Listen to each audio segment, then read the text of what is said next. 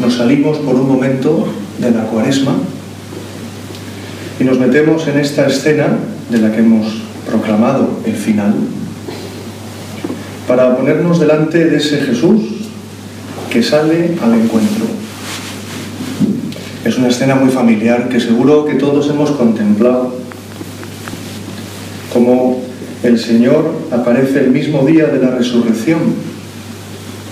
Una escena que transmite confianza, porque Cristo no abandona a los suyos. Fijaos que eran dos discípulos que no solamente estaban desanimados, porque lo estaban, tristes, estarían cansados, como cualquier, como cualquiera de vosotros, como yo, al final del día uno está cansado. Y si viene de clase, más. Pues esos iban cansados, sí, desanimados, tristes. Desanimados tantas veces, Jesús, porque nosotros también somos un poco impacientes, somos un poco impacientes. No sabemos esperar. Enseguida queremos el resultado. Impacientes o desanimados porque los días parecen iguales y esto uno se inquieta. Porque no somos ciegos, porque vivimos en el mundo y porque vemos cada día a tanta gente indiferente ante las cosas de Dios y uno se puede desanimar. Pero fijaos que aquellos dos no solamente no habían sabido esperar, sino que se habían ido, iban conversando camino de Maús, conversando de lo que había pasado. Estaban desertando de la causa de Cristo, y eso es duro. Nosotros, Jesús, no queremos desertar, lo podemos decir en nuestra oración. Vamos a pedirle al Señor esto para todos, para todos los que estamos en este oratorio, para todos tus amigos, para los que están contigo compartiendo tus estudios, para tus familiares. Señor, no queremos desertar de tu causa. Pero muchas veces nos pasa lo que a estos dos que íbamos comentando y discutiendo y no nos damos cuenta de lo que dice San Lucas. Y lo dice en latín todavía más fuerte, ipse Jesús. El mismo Jesús se acercó y se puso a caminar con ellos. Fíjate qué bueno es el Señor. Que aquellos iban desertando de su casa y Él se pone a su ritmo, sale a su encuentro. Y les hace una pregunta, como nos la hace a nosotros todos los días en la oración. ¿De qué hablabais por el camino? ¿De qué, qué tienes en la cabeza? ¿Qué tienes en el corazón? ¿Qué te ha pasado hoy? Cuéntame. Esto no es teología ficción.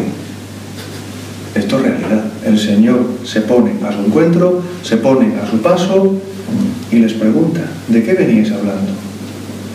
Aquellos, dice San Lucas, se detuvieron entristecidos. Uno Cleofás le respondió, ¿eres tú el único forastero en Jerusalén que no sabe lo que ha pasado allí estos días? ¿Y qué respuesta la de Jesús? ¿Qué ha pasado? Claro que lo sabía, era el mismo. Claro que conocía perfectamente todas las circunstancias y sin embargo quería que aquellos, aquellos dos que desertaban, que iban tristes, que les faltó fe, que les faltó paciencia, se lo contaran. No sé, esto, da mucha esperanza ¿eh? para nuestra vida. El Señor quiere provocar el diálogo y cuando a veces en la oración estamos un poco que no sabemos, hay que agarrarse a estos textos del Evangelio. Jesús, que te sepamos hablar así con confianza de lo que hay, si es bueno lo que hay, bueno, si es malo y si es regular. Cleofás saca su pena, su desconcierto, porque no entiende los acontecimientos de esos días. Como dicen en mi pueblo, es decir, al sur, se le cayeron los palos del sombrajo. ¿eh? para hacer una sombra se ponen los palos en la lona. Aquel hombre se le cayó todo y por eso se iba, no entendía. Él esperaba que él redimiera a Israel. Él esperaba una liberación, pero lo han matado. Para él, para él, Jesús ha muerto. Como Cleofás, nosotros, Señor, tantas veces tenemos mucha visión humana. ha, ha muerto. Demasiada visión negativa, porque no vieron lo positivo. Las mujeres han visto la piedra movida, no lo encontraron, ahora hablaban de ángeles que dicen que ha resucitado. No, esto no. Era positivo, muy positivo.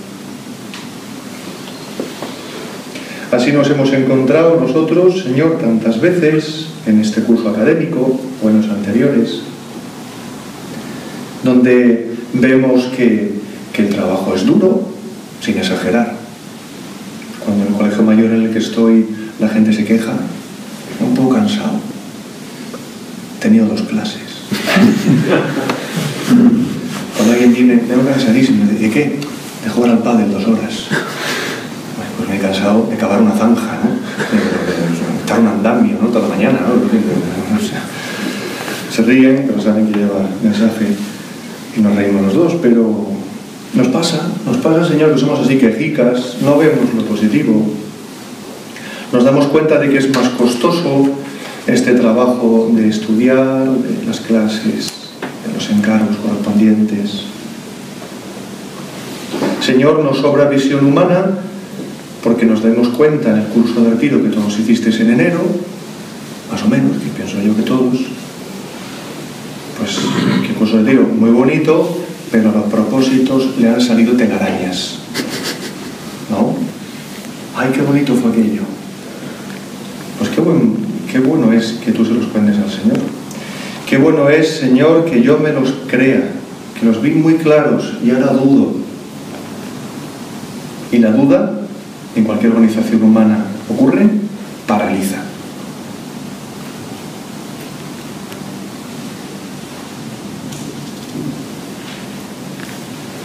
Entonces Jesús les dijo, necios y torpes de corazón, para creer todo lo que anunciaron los profetas. ¿No era preciso que el Cristo padeciera estas cosas y así entrara en su gloria? El Señor que corrige a aquellos. Pues nosotros vamos a pedir que también nosotros sepamos aceptar las correcciones. ¿Cuántas veces en la oración nos llevamos un pequeño reproche? Si el reproche es para hacer algo bueno o neutro, pero que te saca de tu egoísmo, vas bien, vas bien, en la voz de Dios. Muy probablemente. Si la corrección viene de esas personas encargadas de tu formación, lo hacen con cariño, con respeto, pidiendo por ti, es la voz del Señor. Que sepamos aceptarla, que no nos rebelemos. Ay, qué cosa se me ha ocurrido en la oración. Quita, quita. ¿no? Muy exigente. El Señor que nos pueda corregir. Y que nosotros también sepamos quedarnos con el Señor. Porque Jesús empezó a explicarles las cosas, llegaron a la aldea, como hemos leído, y entonces lo reconocieron al partir el pan. Mane nobiscum domine. Vamos a decírselo. Señor, quédate con nosotros. Señor, que te escuchemos, que nos dejemos interpelar por ti. Que en este oratorio tú no seas un extraño. Que no nos acostumbremos. Porque no sé cuántos de vosotros habéis vivido junto a un sagrario tanto tiempo. Es una suerte y es una responsabilidad. Cuando aquellos se dieron cuenta, lo hemos leído, al instante, al instante, se pusieron de pie, su corazón se llenó de fe operativa, pedimos Jesús, fe con obras, y regresaron a Jerusalén. Es decir, era de noche, pero llevaban la luz en su corazón. Daba igual las circunstancias externas. Ya les daba igual los judíos, los fariseos, los príncipes, los sacerdotes. Les daba igual. Si, si está Jesús vivo, no hay miedo, no hay parálisis, no hay duda. Señor, necesitamos esa valentía. Cuando a veces hay nubarrones, y no lo digo por el clima, porque Pamplona sería casi diario, sino por los nubarrones en el alma. Esos son los importantes. Esos son los que, los que nos asustan. Pues fijaos, este texto es un alarde de Jesús y una confirmación para nuestra fe de que a Jesús le importamos. Fijaos que si pensamos con ojos humanos, por un momento, el día de la resurrección, hombre, a mí se me ocurren, como empresario, se me ocurrirían otras estrategias. Puestos a empezar la, la redención, puestos a dar la noticia de la resurrección, estos dos últimos al final de la cola, ¿no? Se están desertando. Vamos a, a confirmar la fe de otros. Pues Jesús también quiso que estos estuvieran cerca de él. Pues fijaos, esto sucede todos los días. Cada mañana en la oración y la Santa Misa en la que participamos. Que Él viene a nosotros para hablar, nos explica las escrituras, parte el pan con nosotros, para que luego tú te lances a lo de todos los días, con luz en tu corazón, con fe, con seguridad. Un día más para buscar a Dios, para formarte mejor, para vivir la caridad. Qué grande eres Jesús y qué ciegos estamos nosotros. Ya sea a las 7 de la mañana, a las 8, no sé cuándo hacéis la oración. No vale la excusa, ¿eh? Es muy temprano. Y como ya lee hablar con Dios, dormir con Dios.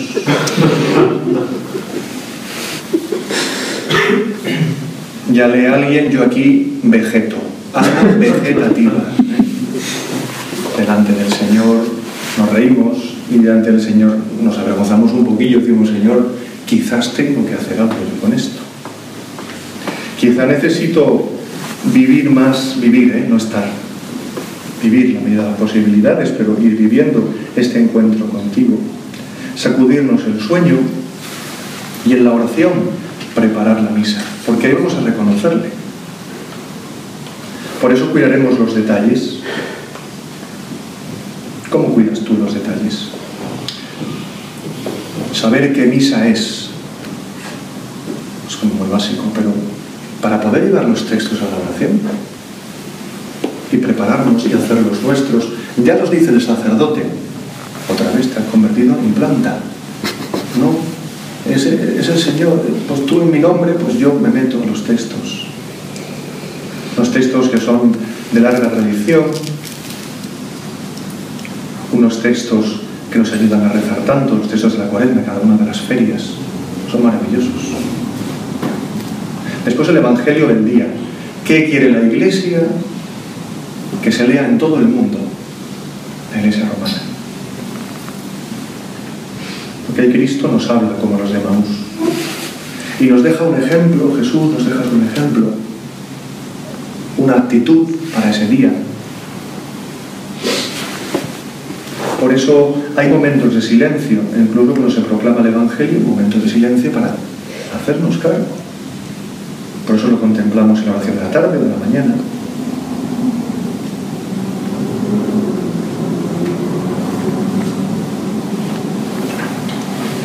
Cada palabra y cada gesto es importante. Que podamos decir con San José María, nuestra misa, Jesús. Muy bonito considerar esto. Ojalá lo pudiéramos decir todos los días, que es nuestra, por la intensidad, por la unión con que la vivimos. Fijaos, en la clínica de la universitaria, como sabéis, pues vienen muchos enfermos y entre otros también sacerdotes. Un sacerdote hace unos años le diagnosticaron esa enfermedad terrible, cáncer. muy avanzado, y lo desahuciaron.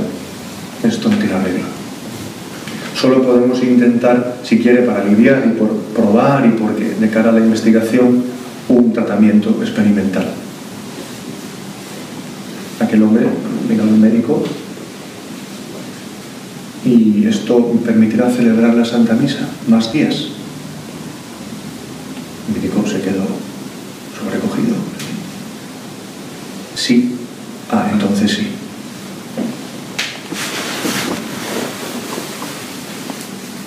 Hombre, dice mucho. ¿Tú qué habías preguntado? Pues lo que preguntaríamos cualquiera que nos falta esa sensibilidad y esa fe a veces es culpable. Bueno, y me va a doler, y es eficaz, y cuánto tiempo. No pregunto nada de eso, ¿eh? ¿Puedo celebrar la Santa Misa? Sí. ¿Más días? Sí. Ah, entonces sí, no tengo más preguntas. Pues delante de Jesús vamos a decirle que también nosotros queremos esa fe y esa sensibilidad. Podemos aprovechar para pedirle perdón por nuestras faltas de lucha, por nuestras respuestas rutinarias, por comuniones a veces un poquito frías. Y también le vamos a dar gracias, claro, para darle gracias por las veces en las que te hemos recibido con amor, con fe, con devoción. Nos hemos metido en la misa. Esta es la palabra. Meterse, vivir. La mirada al terminar nuestra oración se nos va a la jornada de oración que el Papa pedido para mañana. Cuando le preguntaron a Benedicto XVI, cogí esta entrevista por la situación de la Iglesia. Decía que contemplada solo desde Europa pareciera que se encuentra en decadencia, pero esta es solo una parte del conjunto. En otros continentes crece y vive, está llena de dinamismo. La cantidad de nuevos sacerdotes ha crecido en los últimos años a nivel mundial, así como también el número de seminaristas. En el continente europeo experimentamos solo un lado concreto y no todo el gran dinamismo del despertar en todos los continentes. Así me lo he encontrado en mis viajes y a través de las visitas de los obispos. La respuesta de Benito XVI. Serena, clara, serena, con, con serenidad y con esperanza Pedir por la iglesia, pedir por los que sufren, pedir por la familia. Mañana, si don Álvaro del Portillo estuviera aquí dirigiendo esta meditación, que nos gustaría a todos, el primero, nos diría, pues por el Papa vamos a ofrecer hasta la respiración. Muy castizo, muy suyo, hasta la respiración. Pues mañana es un día formidable para llenarnos de esperanza, de petición, amor a la iglesia. Lo necesitamos. ¿Cuántas veces nos damos cuenta de que llegan noticias, pues no muy positivas? Otras veces sí. Pues vamos a agarrarnos más que a las noticias, a tus palabras, Jesús. A tu promesa a Pedro. Las puertas del infierno no prevalecerán contra la iglesia de Cristo. Yo he rogado por ti. Por eso, ante las noticias estos días sobre la Iglesia, sobre personas, instituciones, en el futuro, visión sobrenatural. Es de Dios. La tenemos. Ante las noticias, contrición, acción de gracias, encomendar los frutos al Señor, llenarnos de alegría. Este es el sentido. Y con eso vamos a terminar. Vamos a pedirle a nuestra Madre madre de la Iglesia, y a San José, patrono y protector, que supo mucho de persecuciones. Vamos a pedirles que nos ayuden a vivir la jornada de mañana así, muy pegados al Señor y a reconocer a Jesús, su Hijo, cada vez que partimos el pan.